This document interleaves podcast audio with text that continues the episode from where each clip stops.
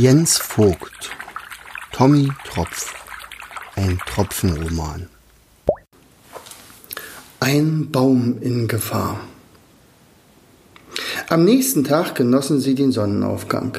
Wie erstaunt waren sie, dass diese nicht über dem Meer aufging, sondern hinter Bergen hervortrat. In der Nacht war die Wolke über Land geflogen. Für die Wolke stand für heute ein wichtiger Auftrag an. Ein sanfter Regen war bestellt worden und Odette und Perla wurden ebenfalls gefragt, ob sie Teil des Regens sein wollten. Das hörte sich spannend an. Hier oben würden sie ohnehin nicht auf Tröpfchen äh, treffen, also sagten sie zu. Perla und Odette landeten direkt auf dem Blatt eines Baumes, der an einem Bach stand. Das Blatt federte ein wenig und schleuderte die beiden direkt in den Bach. Platsch. Und sie waren gelandet. Beide waren ganz euphorisch. Solch ein Flugabenteuer hatten sie noch nie erlebt.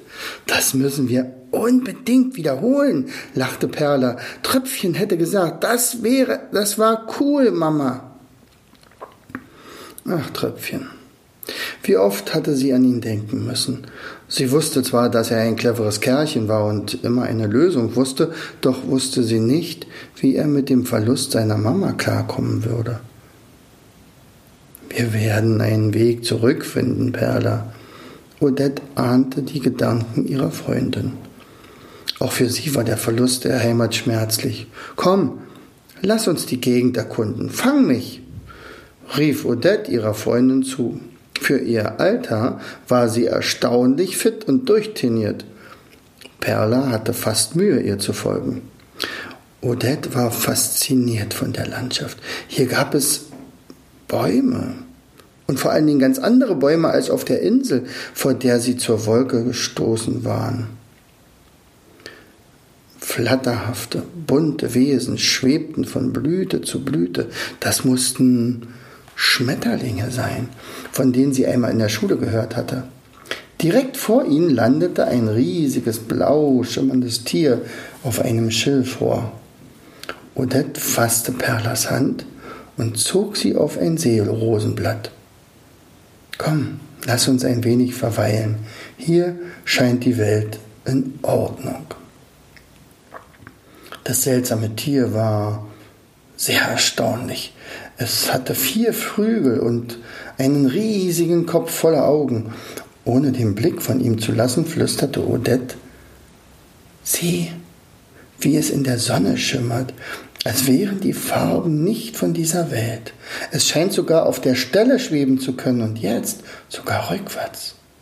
Das nenne ich mal eine Flugkunst. Odette war begeistert. Sie schwammen weiter flussabwärts. Da tauchte in einiger Entfernung ein Baum in ihr Blickfeld, der alles andere als freudetrunken dreinschaute. Viel eher schien er mit seinen Kräften am Ende. Seine noch jugendlichen Blätter drohten zu vertrocknen und hingen schlaff herab. Und selbst die rosa Blütenknospen sahen wirklich nicht frisch und lebenslustig aus. Kein emsiges Gesumme von Bienen und Hummeln war zu hören, wie bei den anderen Bäumen, an denen sie vorbeigeschwommen waren. Selbst die lustigen und musizierenden Vögel schienen den Baum fern zu bleiben. Hier stimmte etwas nicht. Das war Odette sofort klar. Sie zog Perla zu sich und zeigte auf den Baum. Perla erschrak. Was ist mit ihm? Das werden wir gleich wissen, antwortete Odette und schwang sich ans Ufer. Perla folgte ihr. Sie brauchten eine Weile, bis sie zum Baum vorgedrungen waren. Dort baute sich Odette zu Füßen des Baumes auf. Sie legte ihre kleinen Hände an den Mund und formte dabei einen Trichter. Hallo, Baum, können wir dir helfen? Odette machte sich so groß, wie sie nur konnte. Gegenüber einem riesigen Baum hätte sie aber kaum winziger sein können. Doch Bäume haben eine besondere Beziehung zu Wasser. So war es gar nicht so verwunderlich, dass er die kleinen Wassertropfen vor sich sah und sogar hörte. Ja, wenn ich das nur wüsste, antwortete er. Früher hatte ich genug Wasser für meine Blätter und Blüten, später im Herbst für meine Früchte, doch in diesem Jahr, in diesem Jahr scheint alles anders. Wir würden dir gern helfen. Der Baum zweifelte, dass zwei Tröpflein seine Lage verbessern könnten. Doch schlimmer könnte es sowieso nicht werden. So nahm er ihr Angebot dankend an. Mein Name ist übrigens Graf Grafensteiner. Ich bin ein Apfelbaum. Hm, interessant, antwortete Perla. Meine Freundin ist auch eine Gräfin. Odette Gräfin vom Wrack und ich, ich bin Perla. Du hast Bissspuren an deinen Wurzeln, wusstest du das? Odette hatte bereits mit ihrer Detektivarbeit begonnen und war einmal um den Baum gerutscht. Hm. Es könnte sein, dass es ein Biber war. Ich hatte solches Tier einmal in meiner Nähe gesehen, als ich noch im Vollbesitz meiner Kräfte war. Als das Wasser immer weniger wurde, verlor ich auch das Gefühl in meinen Wurzeln. Meine rechte Seite ist fast gelähmt.